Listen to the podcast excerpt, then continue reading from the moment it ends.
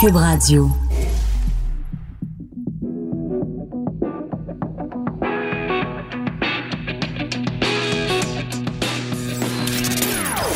Des opinions bien à elle. Sophie Durocher. Son franc-parler ne laisse personne indifférent. On n'est pas obligé d'être d'accord. Vendredi 13. Êtes-vous superstitieux? Trouvez-vous que c'est dangereux de faire des choses le vendredi 13? Est-ce que c'est un- une date qui porte malheur? En tout cas, moi, elle me porte beaucoup de bonheur parce que je suis très contente de vous retrouver aujourd'hui. Bonjour, c'est Sophie Durocher au micro. Vous écoutez, on n'est pas obligé d'être d'accord. Et vous le savez, en début d'émission, je fais toujours un éditorial. Habituellement, je suis les baguettes en l'air, puis je dénonce un truc ou je, je m'insurge contre quelque chose ou je critique. Ben là, aujourd'hui, ça va être un éditorial extrêmement positif. Pourquoi? Parce que Denis Villeneuve vient d'être nommé cinéaste de la décennie selon des critiques à Hollywood. En fait, c'est un regroupement qui s'appelle la Hollywood Critics Association. Ils ont dit donc non seulement que c'est un bon réalisateur, mais c'est le meilleur des dix dernières années. Et c'est vrai que si on regarde la filmographie de Denis Villeneuve des dernières années, c'est assez impressionnant. Rappelez-vous Incendie. Rappelez-vous Prisoners. Enemy. Sicario sur le monde des narcotrafiquants. Arrival, quel film absolument extraordinaire, et Blade Runner 2049. On sait que Denis Villeneuve est en train de travailler en ce moment sur euh, le film Dune. Eh ben, euh, moi, félicitations. Je veux dire, c'est quand même assez impressionnant le parcours de ce jeune homme de Gentilly au Québec qui maintenant euh, rayonne de plus en plus sur les scènes internationales. Alors, ben, pétons-nous les bretelles collectivement d'avoir produit un artiste de la trempe de Denis Villeneuve. Et la raison pour laquelle je trouve ça intéressant qu'il soit nommé cette semaine, c'est que la semaine dernière, donc le 6 décembre, on soulignait le 30e anniversaire, bien sûr, de Polytechnique. Et on a beaucoup fait référence à ce film magnifique signé Denis Villeneuve, qui est Polytechnique, un film en noir et blanc, euh, tout en en pudeur, si on peut dire ça comme ça, même si c'est un film qui parle d'un sujet extrêmement difficile, la tuerie de Polytechnique. Mais dès Polytechnique, on savait déjà tout le talent absolument extraordinaire de Denis Villeneuve. Donc, une semaine plus tard, on lui décerne ce, ce prix, cette mention. Donc, il va recevoir ce prix-là le 9 janvier 2020. Alors, euh, Denis, si tu nous écoutes, félicitations au nom de tout le peuple québécois. On n'est pas obligé d'être d'accord. Joignez-vous à la discussion. Appelez ou textez 187 Cube Radio. 1877 827 2346. Alors, vous le savez, cette semaine, le Time Magazine a révélé quelle était sa personnalité de l'année et c'est la toute jeune Greta Thunberg, 16 ans. Et euh, le mot qui était inscrit en dessous du nom de Greta Thunberg, c'était The Power of Youth, le pouvoir de la jeunesse. Et c'est assez intéressant parce que chez nous, au Québec, le magazine L'Actualité fait sa une avec les personnalités de l'année et qui on trouve à la une du magazine L'Actualité? Les jeunes pour le climat. Comme quoi, hein, il y a comme un lien ici. Et le magazine Elle Québec qui vient d'arriver en kiosque, c'est Génération Libre, la, relève en fait avec euh, 2020, un regard vers le futur. Alors, est-ce qu'on est rendu collectivement complètement obsédé par la jeunesse, puis on capote sur des jeunes filles de 16 ans qui nous disent comment mener nos vies? On va en parler avec Charles Grandmont, qui est euh, rédacteur en chef de l'actualité, et Sophie Benford, qui est éditrice de Elle Québec. Bonjour à vous deux. Bonjour. Ben, félicitations à tous deux pour vos très beaux magazines. Est-ce que vous avez mis des jeunes à la une parce que vous voulez aller chercher le marché des milléniaux, le marché des jeunes, ou parce que vraiment vous considérez que ce sont à eux qu'on doit donner la voix? Sophie. Ben, en fait, nous, c'est notre premier numéro de l'année, c'est notre numéro de janvier, là, il sort en ce moment, mais on voulait vraiment faire un numéro vers le futur et regarder ce qui se passe. Donc, tout, c'est un thème pour nous de numéro. On parle des maisons intelligentes, on parle des femmes qui travaillent en intelligence artificielle, euh, ce qui s'en vient ou ce qui, ce qui existe déjà puis qu'on sait pas que ça existe en technologie. Et donc, euh, on voulait l'illustrer avec ces, ces jeunes filles-là de cette génération. En fait, elles sont de deux générations. Là. Il y a des milléniaux puis il y a des, euh, des millénarios et des générations Z. Mais c'est que on, on trouve que ces filles-là ont du ont du cran, ont- sont allumées, elles font ce qu'elles veulent et euh, elles osent, elles osent parler fort. Et je pense que les jeunes, et pourquoi on a choisi pour illustrer le futur de mettre des jeunes, c'est que les jeunes ont l'espèce de candeur et d'énergie de foncer. Euh, et c'est pas en opposition à parce que nous on a un autre numéro qui s'en vient et je peux pas tout dévoiler, mais Ah. ça sera une autre génération qu'on célébrera. C'est-à-dire que l'idée c'est pas de mettre Les OK de Boomers, peut-être? ben, écoute, ils font des choses, tu sais. Oui. Puis cette expérience-là, on a besoin. Je pense qu'on a besoin des deux.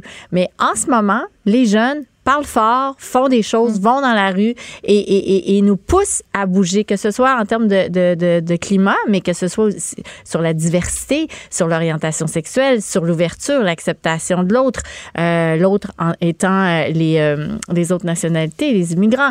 Ils ont une, je pense qu'ils poussent les générations d'avant à se questionner, à regarder, puis à, à, à, à- ouais, à se poser des questions, en fait.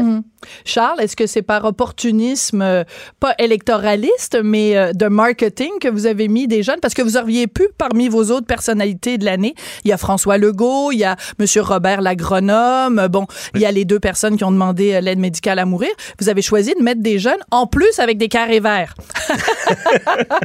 Ben effectivement, écoutez, ça a été quand même, on a réfléchi en disant, bon, ben, parmi les cinq, d'abord, on a voulu faire un, on a voulu faire un exercice. On s'est dit, bon, mais qui sont les personnalités d'année de l'actualité? Ça a été des, des délibérations qu'on a fait à l'interne.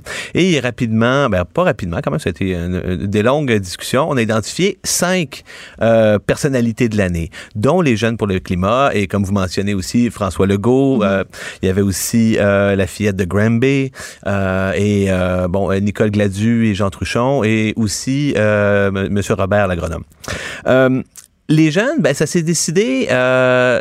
Je vais être bien honnête avec vous, ça a été un choix qui a été dur à faire. Ah oui? On est, c'est parce que on était vraiment euh, divisés. Parce que euh, il y avait aussi euh, François Legault aussi qui Mhm. était. euh, puis là, je vous révèle des secrets. Mais bon, on, on a, on a, on a- on s'est beaucoup interrogé sur mettre François Legault aussi en une parce que on trouvait que ce qu'il avait accompli cette année, le, le- vraiment le, Mhm.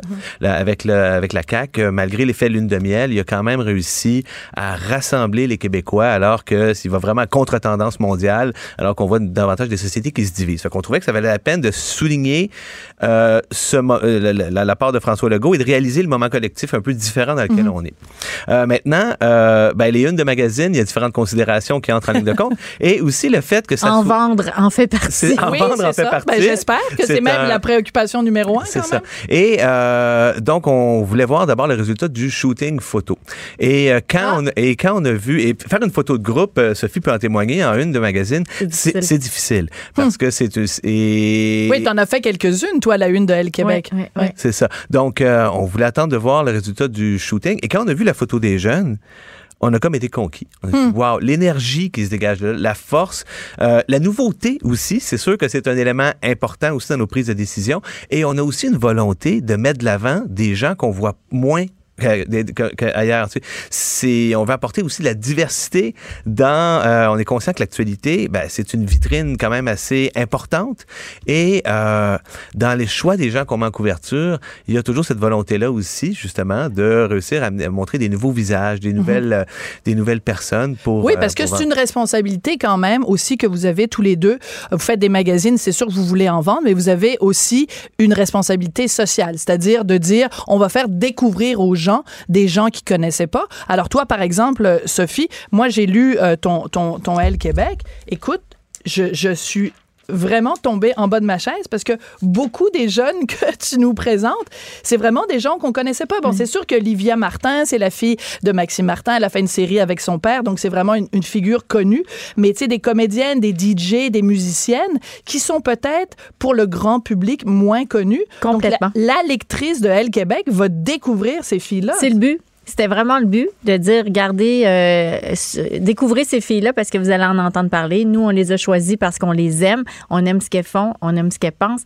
Puis, euh, c'est les filles qu'on va voir demain. C'est le pari qu'on a fait. Ouais. Il y a Annie Samia, tu sais, qui, qui est pas connue beaucoup, que moi, j'ai vu en spectacle par hasard. Elle a été nommée parmi les 10 artistes internationales à suivre par le Vogue américain. C'est une hein? Québécoise qui vit ici puis qu'on connaît presque pas. Donc, faut mettre ces gens-là, ces filles-là de l'avant. Faut leur, faut les, les faire découvrir. Je pense que ça fait partie de notre mission aussi et de pas toujours remettre les mêmes personnes, les mêmes visages. Sais, au Québec, on est quand même un petit Oui. milieu. C'est c'est difficile. C'est pas une- quand on parle de, de faire une couverture, là, c'est pas facile de dire euh, parce qu'on a des critères. On veut, on veut vendre, on veut rejoindre les, les gens à qui Mhm. on parle, on veut que ça résonne, euh, on veut que ce soit beau. Alors après, euh, on revient beaucoup aux mêmes artistes. Oui, puis c'est un reproche qu'on fait souvent. Par exemple, moi, un- je sais que c'est un reproche que je fais souvent à la télévision de dire, ben, tu sais, t'as as Véro qui reçoit Guilla, puis Guilla qui reçoit, euh, je sais pas, Magali Lépine Blondeau, puis là, tu sais, c'est comme c'est toujours les mêmes visages. Fait que c'est le fun aussi de voir à la une de vos magazines ou dans vos magazines, ça change. C'est Ouais. des noms qu'on va apprendre à connaître, mais ça change de, tu sais, euh, Guylaine Tremblay, combien d'entrevues tu peux faire avec Guylaine Tremblay, puis j'adore Mais à un moment donné, c'est le fun de changer. Charles, t'es en train de regarder ton cellulaire Oui, pendant j'essaie tu de rechercher une citation. elle, elle est très intéressante. C'est euh, dans un, c'est un ancien éditeur du People qui avait Ouais. euh, du magazine People, qui est un des plus grands succès de, de Absolument, kiosque américain, euh, qui avait élaboré les règles de la page couverture. Ah. Et c'était vraiment très intéressant. Et je l'ai pas en tête. Je suis, je suis vieux, je parle à mémoire. Mais il disait, dans le fond, les règles d'art, grosso modo, c'est tu commences tu, tu veux privilégier une personnalité artistique connue, après ça une personnalité euh, une personnalité sportive, après ça euh, il descendait dans la, li- dans, dans la liste et, en- et tout en bas euh, c'était les personnalités politiques. Politique, c'est ça. Alors, c'est pour ça que vous n'avez pas mis François Legault. un- ben, non, mais, à la- mais, mais en même temps, tu sais, l'idée, le, le- le- le besoin, de, le- le- la volonté qu'on se donne comme magazine de faire découvrir des gens, Ouais. euh, on le fait, dans le fond, un petit peu au détriment de nos intérêts commerciaux.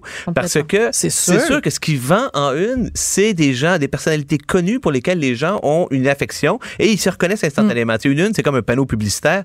Tu, tout de suite, t'accroches ou t'accroches pas. Alors, montrer des inconnus en une, c'est pas une recette de succès commercial. C'est ça. Euh, Mais c'est pour ça que c'est pour ça que je voulais vous avoir justement parce que je trouvais ça intéressant ces choix-là. Alors dans le le- l'actualité, donc euh, la partie sur les jeunes pour le climat, écoute, j'ai entouré des mots ils sont déprimés, ces jeunes-là. Alors, il y en a une qui disent, euh, elle décrit, elle exprime l'angoisse qu'elle ressent depuis qu'elle a lu le rapport du GIEC. Après, il y en a une autre qui dit, on a beaucoup d'espoir, mais c'est terrifiant de penser à tous les gens qui n'ont pas compris l'urgence. Et il y en a une autre qui dit, je cauchemarde chaque nuit que ma chambre brûle.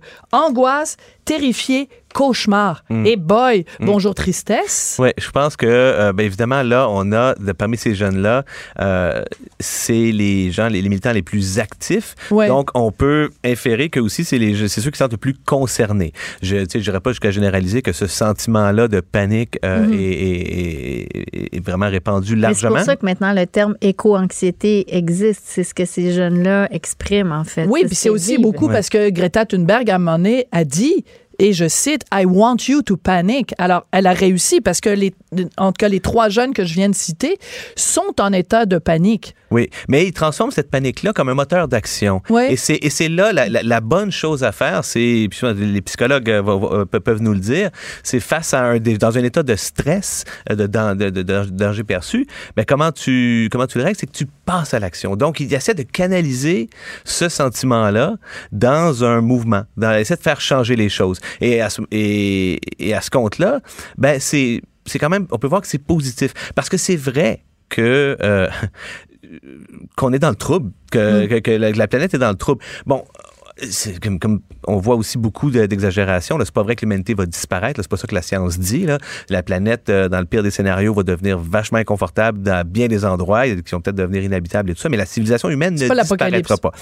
Par contre, euh, c'est sûr que c'est un futur, euh, même même des changements qui sont qui sont moindre, d'une moindre ampleur, ça va quand même bouleverser énormément la planète. Euh, et on ne sait pas encore jusqu'où ça pourrait aller. La science nous dit voici ce qu'on sait actuellement, mais il y a encore beaucoup d'inconnus euh, qui pourraient, le fameux tipping point, qu'à partir duquel peut-être qu'il pourrait avoir une espèce d'emballement. Et là, on rentrerait dans un autre, euh, dans d'autres dynamiques climatiques qui feraient en sorte que ça pourrait être encore pire. C'est pas irréaliste de penser, d'être très, très, très, très inquiet. Surtout que, je veux dire, ils sont pas cons, les jeunes. Ils voient bien que ça fait plus. On, on sonne l'alarme sur le climat depuis bien avant leur naissance. Ça fait 30, euh, 30 40 ans qu'on sait que la, la- la Ouais. planète se réchauffe à un rythme fou. Puis personne fait. Ben, Il y a des gens qui ont fait des choses, mais pas suffisamment. Ben, depuis 30 ans, on a craché dans l'atmosphère autant de carbone qu'on avait craché Mm. depuis le début de l'ère industrielle. Fait que les choses vont en accélérant. Fait que si j'étais jeune en ce moment, je paniquerais un peu. Puis ce qui est intéressant avec les jeunes, et pourquoi c'est un peu incontournable de, de, de, de cibler... De les mettre à la une. C'est que vraiment, il s'est passé quelque chose de majeur l'an dernier avec, ben, cette année, je je suis déjà en 2020, euh, avec Greta Thunberg, euh, qui a été, oui, une bougie d'allumage, qui a su canaliser un sentiment qui était quand même répandu. Elle n'a pas inventé l'espèce de désarroi des jeunes face, à, face à la situation. Et ils ont le mérite de nous mettre, euh, ils ont une force morale dans ce débat-là parce que c'est leur avenir qu'on est en train, que, que notre, que notre inaction est en train de, est en train de, de vraiment de, de ben, pas de ruiner, mais en tout cas de sérieusement obscurcir. Oui, puis c'est intéressant parce que tu le rappelles, toi, dans ton éditorial, Charles, c'est que cette génération-là, euh, ben, ils vont avoir l'âge de voter aux prochaines élections dans trois ans. Oui. Ces jeunes-là qui ont organisé la marche du, euh, ben, je me souviens plus de la date, mais en tout cas les 500 000 Vingt- personnes, merci, ouais. dans la rue, euh, ils vont voter aux prochaines élections, puis euh, ils accepteront pas, eux, d'avoir un gouvernement qui ne tient pas euh, l'environnement, euh, qui met pas l'en- l'environnement au cœur de leurs priorités. Dans ton éditorial à toi, Sophie, ça s'intitule Vive la génération libre et tu rappelles, et je trouve ça très important que tu le fasses, tu dis, moi, je suis de la génération X, mes parents sont des boomers et je suis la maman d'un Z et d'un alpha. Donc, c'est vraiment, et on, aime beaucoup les étiquettes en ce moment, tu sais, le OK boomer, puis de placer chacun dans sa, dans sa petite case de génération.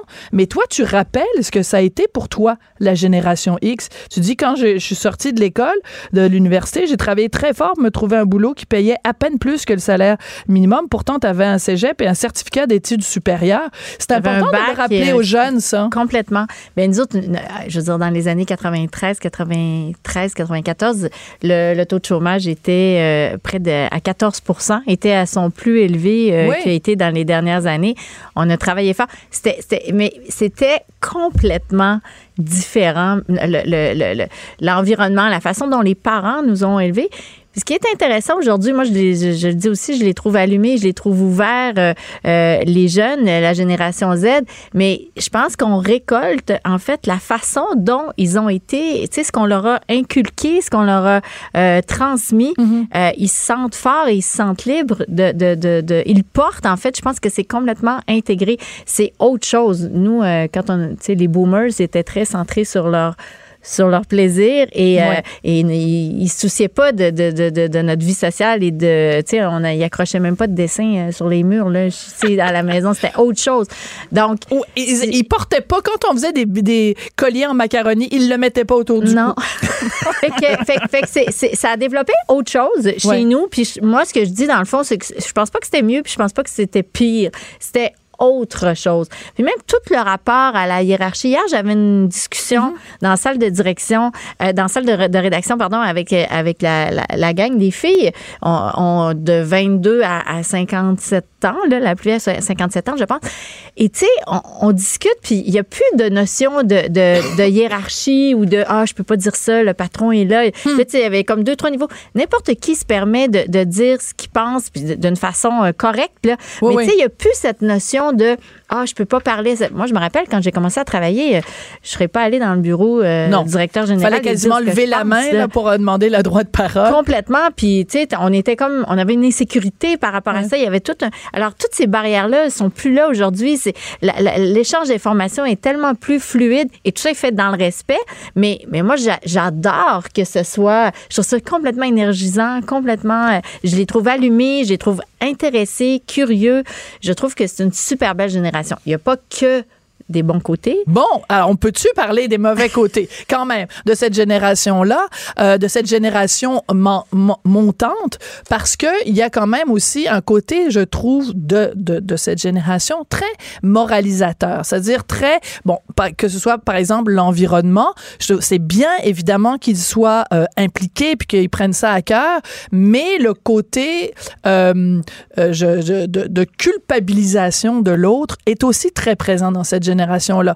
Euh, c'est une génération qui dit il faut pas juger et il faut pas mettre des étiquettes, mais en même temps, c'est une génération qui met beaucoup des étiquettes et qui s'en donne à elle-même. Moi, je suis non-binaire, moi, je suis polyamoureuse, moi, je suis ci, moi, je suis ça. Il y a beaucoup d'étiquettes. beaucoup d'étiquettes. Nous, écoute, excuse-moi, je te regarde, Sophie, parce que ben, ça fait des années qu'on se connaît. Mais tu sais, je veux dire, euh, quand on se rencontrait, per- personne se sentait le besoin d'identifier ce qu'il faisait dans la couchette. Tu sais, je veux dire, on s'entorche. Excuse-moi de parler comme ça, mais et aujourd'hui, tout le monde, ils ont vraiment besoin de Une mettre. reconnaissance. Oui, c'est relié à une que c'est certaine ça? reconnaissance aussi, je pense. Puis ils sont, ils, ont peut-être pas encore de recul par rapport à qui ils sont aussi. sais. Ils sont pas, ils n'ont pas encore le recul de, de regarder leur génération et de dire ah nous voici comment on se définit, voici qui on est. Ils, ils se donnent des, des, des- ils se donnent des épithètes là on est ouvert et on est mais ils n'ont pas encore le recul de dire ah est-ce que c'est moralisateur ce qu'on est en train de faire? Ils sont, je pense qu'ils sont pas euh, ils sont pas là encore. Mais est-ce que c'est pas nous, notre rôle comme média, justement, de porter un regard critique euh, sur eux? Charles, tu sais, toi, tu, vous avez décidé de mettre justement les jeunes à la une, mais je lis l'article sur les jeunes, puis il y a, tu sais, ah, ils sont formidables, ils sont extraordinaires, puis tout ça, mais il faut aussi avoir un regard critique face à cette génération-là, non? Oui, tout à fait. Ben écoutez, à l'actualité, on aime d'abord ce qu'on cherche à faire, c'est pas critiquer, c'est comprendre. c'est un, Ouais. c'est un. Et euh, je pense, bon, on, on le sait tous, mais il faut le rappeler quand même. Il y, a- il y a une distinction entre parler des jeunes et de jeunes. Bien sûr. Bon, là, on parle le dossier, c'est pas un dossier sur les jeunes, Mm-hmm. on parle de la caractéristique de ce de ce groupe de jeunes là et de Mm-hmm. font. Et c'est intéressant d'ailleurs, l'article commence en disant que c'est grâce à une grand-mère que le Oui. mouvement est né, parce qu'une des, une des organisatrices, euh, Sarah Monpetit. c'est sa grand-mère qui lui a dit Hey, regarde, j'ai vu ça sur YouTube et c'était Greta Thunberg et c'est comme ça qu'elle l'a découverte. Mm. Donc, euh, tu sais, je pense qu'il faut faire attention aussi aux généralisations. Tout à fait. Euh, c'est sûr que, bon, oui, les, les, les jeunes n'ont pas de recul, mais c'est- c'est normal. Là, je veux dire, c'est pas, On était euh, peut-être pareil à âge ben, on aussi. était ça. aussi pareil. Et je pense que c'est le propre de la jeunesse aussi d'essayer de, de repousser plus loin les limites, de bousculer une société. Mm. Et dans le fond, ils, ils- ils poursuivent sur le chemin que les autres jeunes avant eux ont fait. Là, on a défoncé des portes, nous, quand on était, quand on était plus jeunes. Mm-hmm. Les baby boomers ont fait la même chose. Alors là, ben, maintenant, on est rendu, maintenant, il y a plusieurs portes ouvertes. On est sur les droits des, le droit des femmes, le droit des Mm. gays. Là, maintenant, bon, oui, les identités euh, euh, mu- multiples. Et ils sont aussi confrontés, eh ben, pas confrontés, mais je veux dire, ils sont ils grandissent aussi dans un contexte qui est différent du nôtre, Mm. où il y a des et, et donc les questions de diversité se posaient pas euh, de la même façon quand on avait quand moi je suis né en 1973. Ben le Québec de 1973, c'est pas le Québec de, 2000, de 2019, donc c'est normal d'avoir d'autres combats à mener. C'est normal aussi quand on est jeune d'être euh, Un peu naïf, dire? un peu peu, naïf, euh, idéaliste, oui, aussi. frondeur. Et tant mieux parce que tu sais, on a assez vieillir, c'est c'est c'est c'est- c'est perdre ses illusions jusque jusque sur son lit de mort. Donc gardons-les, c'est un bon moteur. Laissons-les, laissez-les croire Ouais. encore au Père Noël. Mais- Alors, la question, oui, d'aller dire quelque Oui, chose. ben, Charles? cela dit aussi, je pense que c'est important. euh, bon, Sophie, tu as parlé de ce que, de, ce que les, comme parents ou de, de l'influence de, de, de- de l'entourage sur ce que sont devenus les jeunes. Il y a aussi un contexte social qui est différent, euh, qui fait que les jeunes, je pense que, objectivement parlant, ont plus de pouvoir aujourd'hui que nous, on pouvait en avoir à notre époque. Il y a trois facteurs. Ils ont plus de pouvoir, bon, moral, actuellement, comme on peut le voir avec la, la crise Greta, climatique. ouais. Là, c'est un levier qui, qui tu sais, je, je comprends de, de- de vraiment, de, c'est un terrain moral qui occupe avec vigueur et, toute, et grande pertinence. Ils ont un plus grand pouvoir économique. Mhm. On a parlé tout à l'heure de la situation du marché de l'emploi quand on est arrivé, moi aussi, en 92-93, c'était l'enfer. Mais là, la situation de pénurie de main-d'œuvre sûr. donne évidemment davantage de pouvoir aux jeunes, un pouvoir économique plus grand. Donc, et ils s'en servent. Et tant mieux, j'aurais fait la même chose de- de- de- si j'avais. Donc, oui, ça vient bousculer un peu parfois certaines hiérarchies, mais je pense que en bout de ligne, en tout cas dans, des, dans un contexte de magazine où on veut essayer d'avoir un regard sur notre société, c'est important d'avoir les fenêtres ouvertes puis d'avoir des influences de partout. Oui. Et il y a, il y a Alors, aussi- oui, le dernier oui, point, ben, c'est- un le nouveau pouvoir un petit peu qui vient des changements rapides, des technologiques très, très rapides. Euh, je fait un petit peu de recherche avant de venir à l'émission. Je, je suis tombé, bon, le sociologue Jocelyn Lafrance euh, avait euh, écrit, euh, sorti un livre au début des, des années deux- ben, en 2010, 12 ou 13, je crois. Et euh, il parle, lui, il, il- il- il revient sur ce qu'il appelle le- un renversement anthropologique majeur qui s'est produit dans- au courant du 20e siècle, où on est passé de sociétés où c'est vraiment auparavant le pouvoir traditionnel était détenu par les vieux, le savoir traditionnel qui donne le, le savoir qui donne le pouvoir, c'était vraiment plus tu vieillissais, plus tu acquérais de, de savoir et d'influence et de, connaissances. de connaissances. Mais aujourd'hui, ça change tellement vite que cette euh, construction de, de- de connaissances se fait dès, dès, dès que tu mets un iPad entre les mains ou un iPhone entre les mains. Et donc, ils sont en mesure d'acquérir des savoirs qui, bien des fois aussi, on se sent un petit peu largué, aussi en plus vieux, face à, face à la rapidité des changements technologiques. C'est vrai que ça va très vite. Alors, la question qui tue, en terminant, euh, à l'actualité, vous avez mis des jeunes à la une. Dans le L, vous mettez aussi en valeur les jeunes. Est-ce que les jeunes achètent encore des magazines? Très bonne Ben, question. en fait, euh, j'espère. non, mais je- ça fait pas longtemps qu'on a fait l'acquisition des, Oui, des bien L. sûr. Et euh, la- la- je vois, un- un- il y a une augmentation en tout cas des achats en kiosque. Et euh, en termes de taux d'engagement, donc sur les réseaux sociaux et sur le site web, euh, c'est les jeunes qui interagissent beaucoup. D'accord. Euh, Est-ce que là, il est trop tôt pour moi pour mesurer si l'augmentation en kiosque provient de cet engagement-là? Parce que bon, maintenant, on parle de marques, hein, on parle de magazines, mais ce sûr. sont des marques, on se décline un peu partout.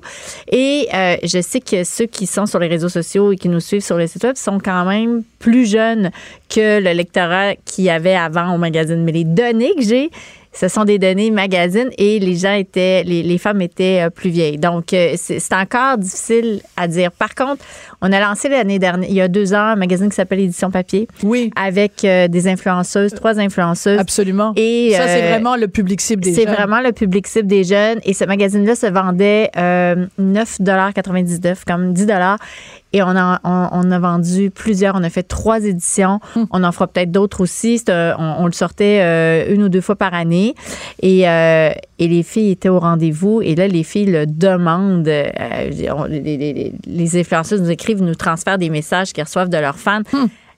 Et quand il y avait aussi un événement avec une influenceuse qui travaille euh, chez euh, TVA Publications, euh, il y avait un, un line-up. euh, Ah, fou, hein? de- de- de- Donc, les jeunes continuent d'acheter des magazines, mais des trucs très nichés. Est-ce que les jeunes achètent l'actualité? Oui, les- ben, un peu comme Sophie dit, on voit sur, sur les réseaux sociaux, sur, euh, sur le web, les, les lecteurs sont un petit peu plus jeunes. Il y a peut-être une différence d'à peu près une dizaine d'années, l'âge moyen. Euh, mais l'actualité, on est un magazine à large bande. Alors, on ne sait pas particulièrement une catégorie de population. Je pense qu'on notre but, si on s'intéresse, notre lecteur, c'est un lecteur qui est curieux puis qui s'intéresse à sa, soci- à sa On n'est pas obligé d'être d'accord. Pour nous rejoindre en studio, Studio à commercial cube.radio. Appelez ou textez 187 Cube Radio. 1877 827 2346. Alors, j'ai un peu peur de recevoir ma prochaine invitée parce que j'ai écrit récemment dans le journal que euh, je n'aimais pas les chansons de Noël. Or, elle fait des chansons de Noël. Elle les fait très bien, bien sûr. Alors, j'espère qu'elle sera pas fâchée contre moi à cause du texte que j'ai écrit. C'est Guylaine Tanguay, chanteuse et animatrice. Bonjour, Guylaine, comment vas-tu? Bonjour Sophie, non, je suis pas fâchée, absolument pas.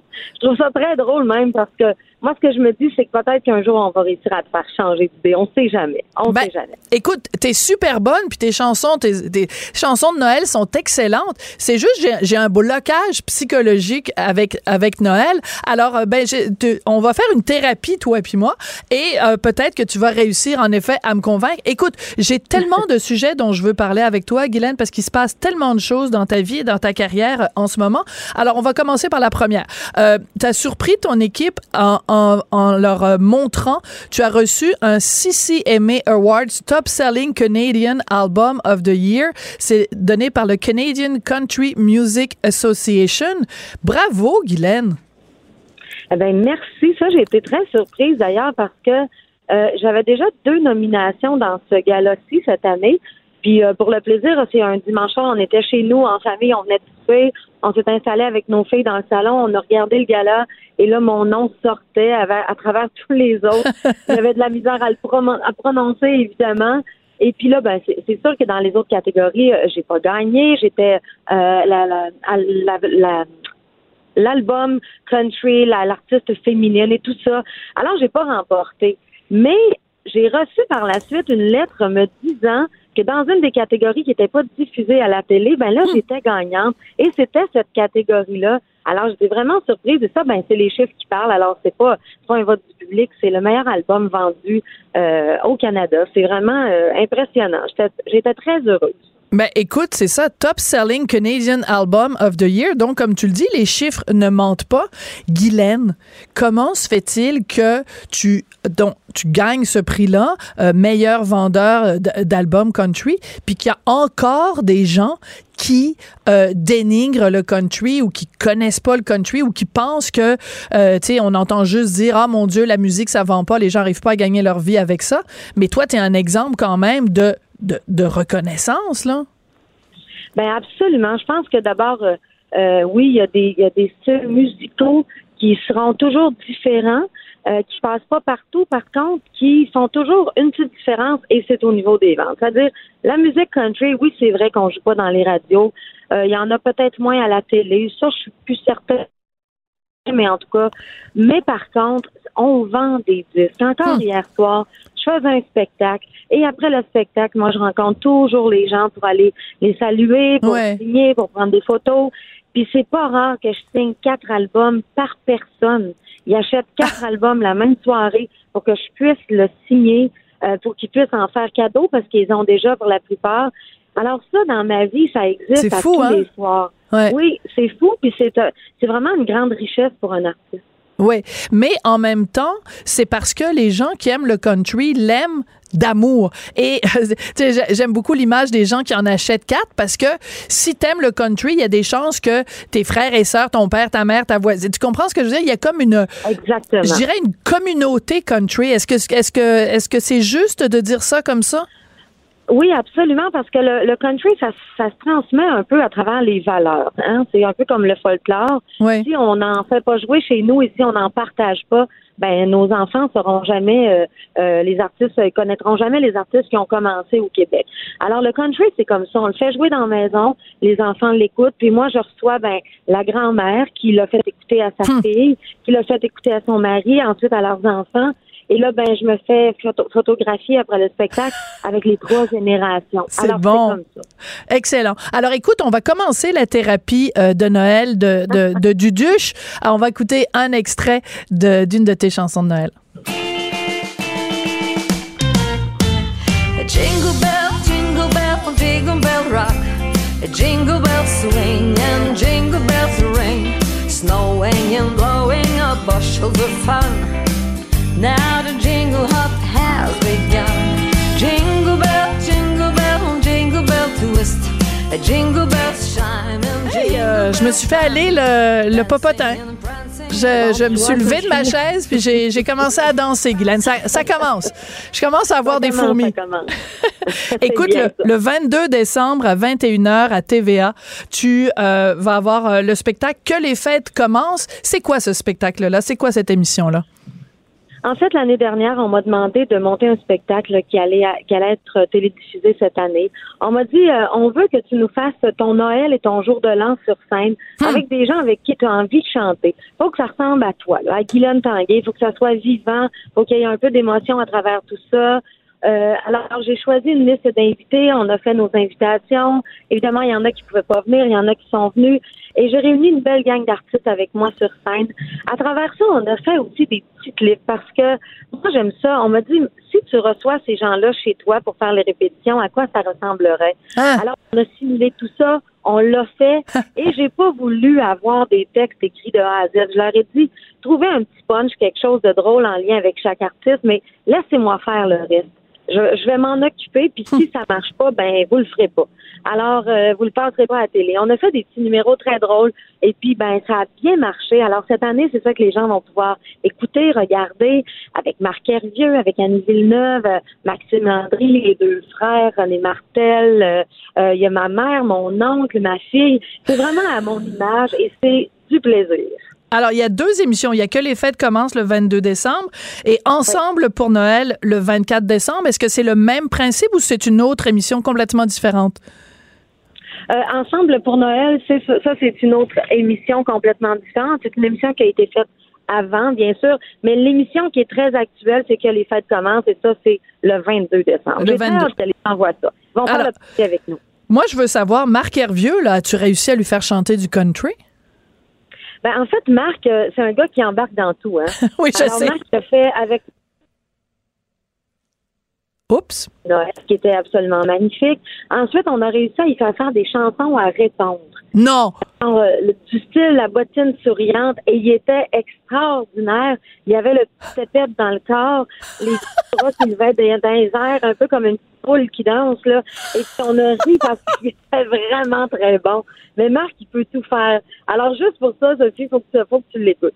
Non, mais attends, il y avait Mesmer qui était là, puis euh, Mesmer l'a hypnotisé, puis il lui a réussi à faire la, la petite poule avec les bras dans les airs, là. Non, c'est, t'avais pas eu besoin de fait, c'est Mesmer? moi- C'est moi qui l'ai fait ça parce qu'il chantait la poule à Colin. Et puis là, ben ça, c'est une chanson à répondre et tout ça. Et puis là, il y avait ces petits, euh, comme dirait ma grand-mère, ces petits argots dans les airs. Puis là, ben, il dansait comme une petite poule. En tout cas, c'était drôle. Il le fait avec conviction, hein. Ouais. Alors, Alors, je c'est toujours avec conviction. Alors, je connais pas la poule à colin. Est-ce que tu voudrais, s'il te plaît, euh, parfaire mon éducation et, et celle des, euh, des auditeurs de Cube? Alors, fais-moi la chanson à répondre de la poule à colin. Oh mon Dieu. Attends un peu, là, Sophie, tu me prends parce que Oh. là, je l'ai pas dans la tête. Mais euh, attends un peu, la poule à Colin. Ah, je suis pas capable de te la faire Ah. maintenant. Je m'excuse. Ça, c'est mon cerveau, des fois, qui, qui s'en va d'un bord puis de l'autre. Non, mais c'est moi. Euh, je vais te reprendre pour ça. Faut que tu me trouves ça. OK, ben écoute, euh, le lundi prochain, tu viendras me faire la, la poule à colin. Écoute, euh, c'est assez particulier parce que donc euh, tu t'es à TVA dans le temps des fêtes et tu as aussi une, une émission hebdomadaire tout simplement country à Art TV. Donc euh, Oui. tu réussis par la force de l'amour du country puis aussi par ton grand talent à travailler aux deux réseaux. C'est quand même euh, c'est quand même euh, chapeau. Ben ça, je me le fais dire euh, souvent, et puis c'est moi qui l'ai réalisé la première fois. Ça fait pas très longtemps, en fait, parce que moi, tout ce, ce circuit-là, je le connaissais pas avant. Je sais que là, on est dans deux réseaux très différents, mais je pense que euh, j'ai été capable de faire le lien entre les deux en tout respect, sans privilégier privilégier un ou l'autre, sans dénigrer non plus l'un ou l'autre des réseaux. C'est important. Et Oui. puis, ben, comme tu le dis, ouais, l'amour, ben, la, la fidélité, surtout, euh, euh, euh, je pense, l'honnêteté dans laquelle je fais mon travail, ben, ça a plu euh, aux deux réseaux. Puis là, je me retrouve euh, euh, à Radio-Canada, je me retrouve aussi sur TVA, et ça fascine bien des gens. On me demande comment j'ai fait ça. Et pourtant, il n'y a pas de recette. C'est juste fait, je pense, euh, avec, je pense vraiment, honnêteté. Et sans vouloir tirer profit d'un ou l'autre des réseaux. Moi, je l'ai fait innocemment. Et puis, ben, ça fonctionne. Alors, tant mieux. On réunit les deux grandes familles. Et puis, tu as ton balado, Ma vie en country, Ma vie country, pardon, sur, euh, sur Cube Radio. Euh, les gens t'en parlent. Tu as aimé cette expérience-là de faire, euh, de faire ce balado? J'ai adoré ça parce que pour moi, tout ce qui est nouveau, c'est toujours un grand défi et j'accepte toujours de me lancer dans le vide. Et ça, pour moi, c'était ça. J'avais jamais fait ça. On, je leur ai dit la première émission, je vais le faire, puis si ça marche pas, vous pouvez annuler le projet. Je le prendrai pas personnel parce que je veux que les gens soient, tu sais, qui aiment ça, que ça soit, ça soit un beau rendez-vous. Et puis, ben, j'ai commencé, on m'a dit, il faudrait que tu parles à peu près une vingtaine de minutes. Je pense que j'ai fait 45 ou 50 minutes. On m'a dit, c'est hyper intéressant. Alors, continue comme ça, fais-le à ta façon et nous, on va s'arranger avec le reste. Puis j'ai des beaux commentaires là-dessus. Alors, ça a été encore là une belle, une belle expérience. Alors, tu vas être très occupé dans le temps des fêtes. Tu es le 14 décembre à Lavaltrie, le 15 au Capitole de Québec, le 21 à Brossard. Et euh, je peux pas te laisser partir sans euh, faire la chose suivante. Euh, mon collègue Samuel Boulay-Grimard a, et peut-être avec l'aide de Hugo Veilleux aussi à la recherche, ils ont retrouvé la poule à colin, euh, la version Ah de la bottine souriante. Fait qu'on va le partir, puis euh, chante en même temps que moi, OK? OK, c'est bon, on y va, Isabelle. Une poule qui pond tous les matins? Colin, as une poule qui pond tous les matins. Tous les matins. Elle a été faire sa ponte dans la cour à Martin. Tu n'entends pas mon langue, tu n'entends pas mon latin. T'entends pas mon latin, tu n'entends Tu n'entends pas mon latin. Elle a été faire sa ponte dans la cour à Martin. Il a été faire sa ponte dans la cour à Martin. C'est assez. Ah ben là, Sophie, tu m'as étonnée. Tu chantes des chansons du temps des fêtes. C'est vrai que c'est pas Noël, c'est plus le jour de l'an, mais ouais, quand même. c'est plus le jour de l'an, mais il faut que je te dise que mon équipe est découragée là, en régie là, et Samuel Ah oui? et Hugo là, ils trouvent que j'ai pas d'allure. Ah non, ben Non. pourtant, ça fait un effort. On aime ça, nous autres. Ben voilà, c'est ce que ben écoute, tu viendras leur parler, tu viendras leur dire que hein, l'important c'est de participer comme aux Olympiques. Ben, exactement. ça. Guylaine, je t'embrasse. Je rappelle donc tous tes projets. Que les fêtes commencent, c'est le 22 décembre, 21h à TVA. T'animes l'émission hebdomadaire Tout simplement Country les samedis 19h sur ici RTV. Été en spectacle, les gens peuvent trouver toute l'information au guilaine-tanguay.ca. Écoute, je t'embrasse. Juste pour te dire aussi que tu es venu euh, manger chez nous dans le cadre d'un Devine qui vient souper, un balado. Et c'est un de ceux qui ont été les plus populaires. Alors, je te remercie euh, à nouveau. Tu étais avec Oh, François Lambert. de savoir ça, mais j'ai adoré ça, ça aussi. Mais écoute, tout ce que tu touches, euh, ça marche. Les gens t'aiment, Ben, puis t'es une sacrée bonne animatrice. Alors continue, Guylaine, vraiment, t'es un rayon de soleil au Québec. Ben merci, ça fait plaisir. Ah, ben là, je vais partir une belle journée avec ça. Merci. Ben, en plus, t'as chanté la, la, la poule à Colin, La poule à Colin, mais il faut que tu regardes Marc chanter ça. C'est encore mieux. qui, qui, qui en plus, euh, est à- est allée pondre, elle, dans la cour à Martin, la, la poule à Colin. Ah ouais, oui, il y a toutes sortes d'affaires Ouais, là-dedans. tu- C'est des textes fabuleux. Tu parles d'une coquine. Alors, on va regarder Marc Hervieux chanter ça le 22 décembre à TVA. Merci, Guylaine. Merci beaucoup. Passez Merci. fêtes.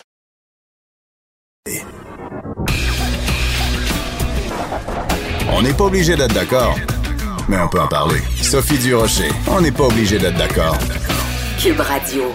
Il avait passé toute sa campagne électorale en di- à dire Get Brexit done. Il faut faire le Brexit, donc sortir l'Angleterre de l'Union européenne. Eh ben, euh, il a remporté son pari. Boris Johnson, donc ministre, premier ministre conservateur, euh, élu avec une grande majorité. On va en parler avec Christian Rio, qui est correspondant du Devoir euh, à Paris, mais qui arrive tout juste justement de Londres. Bonjour, Christian. Oui, euh, bonjour, je débarque.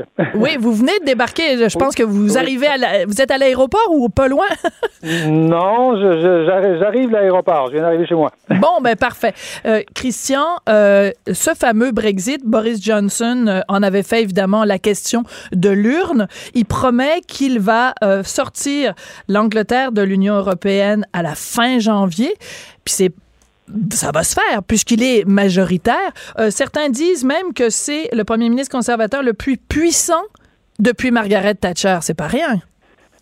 Euh, oui, Bo- Boris Johnson a décroché euh, la, meilleure majorité conservatrice depuis effectivement Mar- Margaret Thatcher. Il a, il a à peu près 80 sièges là de, majorité là face à face à, l'opposition, à toutes les oppositions réunies. Vous savez, on nous avait dit que le, le Brexit était une folie, que les, les, les, les Britanniques avaient voté pour le Brexit euh, parce que parce qu'on leur avait raconté des mensonges, que que que, que c'était juste les vieux qui, vou- qui voulaient le Brexit, euh, donc euh, qu'il fallait absolument refaire un nouveau référendum, etc., etc., parce qu'on parce que les, Britanniques s'étaient fait flouer là, dans cette Mhm. affaire.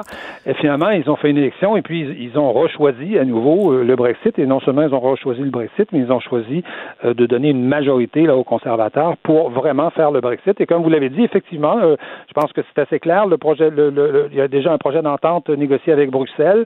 Euh, Boris Johnson va le faire voter avant Noël. Normalement, il va convoquer le Parlement pour le Mm. faire voter avant Noël. Et euh, formellement, officiellement, la Grande-Bretagne va, le, Royaume-Uni va sortir de l'Union européenne à la fin janvier.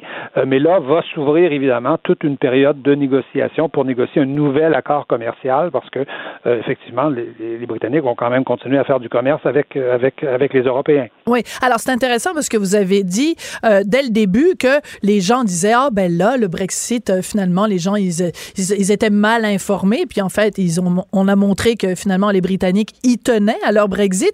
Et Absolument. tout ce ton-là qui était utilisé pour parler des gens qui avaient voté pour le, le Brexit était très méprisant et très condescendant d'une certaine élite euh, euh, intellectuelle ou politique, comme si euh, quand le bon peuple vote différemment de, de- des bien-pensants, ben, il faut dénoncer le bon peuple.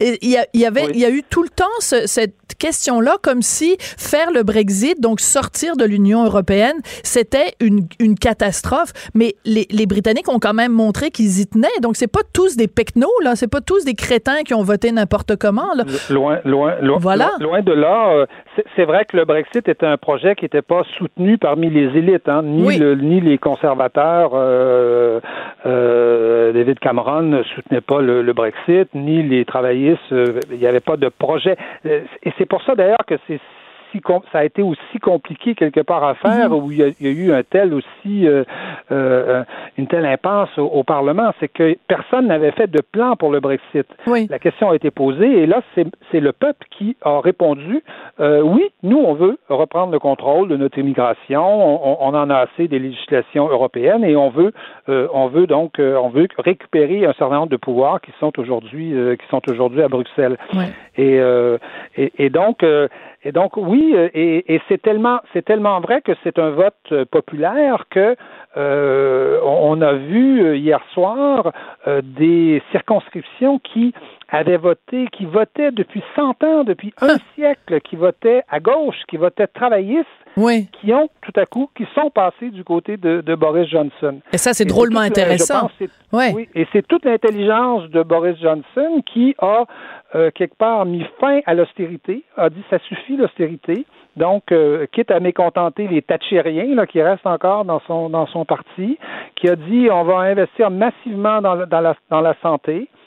Euh, mais on va faire, mais on va faire le Brexit. Et Boris Johnson est, allé chercher ce qu'on appelle le, le mur rouge, là, le Red Wall, qui est dans le nord de le nord de, de, de, de la Grande-Bretagne, qui, qui sont des comtés qui étaient historiquement historiquement Mm. travaillistes et, et, et de gauche. Même le même le comté de Tony Blair, d'où vient Sedgefield, je crois, qui d'où vient Tony Blair, qui est un comté qui premier jamais depuis sa création, Ouais. jamais, jamais, jamais voté à droite, a voté, euh, a voté Bo- Boris Johnson cette fois-ci. Donc, on est vraiment dans un, dans un, un, un chamboulement politique où, le, où les partis politiques aussi sont en train de changer. C'est-à-dire que le Parti conservateur aujourd'hui n'est plus le Parti conservateur euh, de, de l'époque de Thatcher ou de l'époque de, de, de Cameron. C'est un parti qui, qui, qui ressemble beaucoup plus à ce qu'on pourrait peut-être appeler, vous savez, euh, le gaullisme social. Les Français appelleraient ça euh, comme ça. C'est une Ouais. droite, mais une droite plus sociale. En tout cas, du moins, le parti est dans ce mouvement-là. Et en face, une défaite historique pour les, euh, pour les Les travaillistes travaillistes. euh, et, et Jeremy Corbyn qui visiblement n'ont rien vu venir. Absolument. Et ben, vous le, c'est ça, vous le soulignez, Jeremy Corbyn. Alors, le, le leader travailliste, euh, il y a quelque chose qui lui a collé à la peau pendant toute la campagne électorale, puis c'est important d'en parler.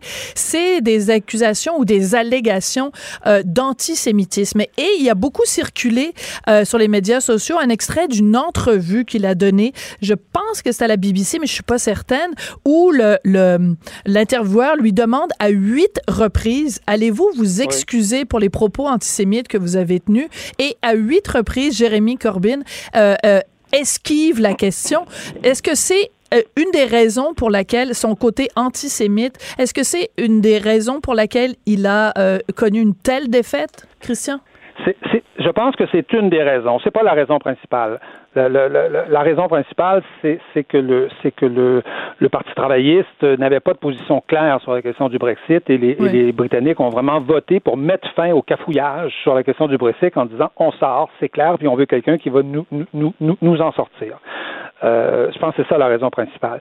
Mais c'est une des raisons. C'est certainement une des raisons qui a nuit de, notamment à la crédibilité de Jeremy Corbyn lui-même. Vous savez que Ouais. Jeremy Corbyn, c'est euh, c'est pas un travailliste, euh, c'est pas un, un, un travailliste classique. Hein, qui le- le- normalement les, les, les travaillistes, c'est des gens qui viennent, qui sont proches du mouvement syndical, proches du mouvement ouvrier.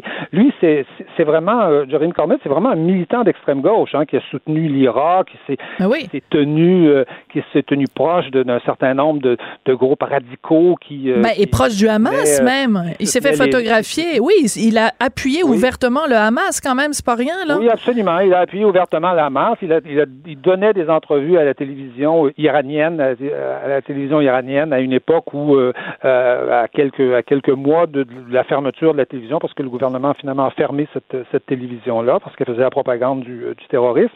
Donc, oui, euh, ça a joué énormément. Ce que ce qu'on voit, c'est que avec euh, Jeremy Corbyn est entré dans le parti, euh, tout un groupe qu'on appelle Momentum là-bas, mais qui est un groupe de, de- beaucoup d'étudiants ou d'anciens étudiants, de, de jeunes, mais vraiment d'extrême gauche, et où il y a là un sentiment euh, féroce, mais vraiment féroce anti-Israël.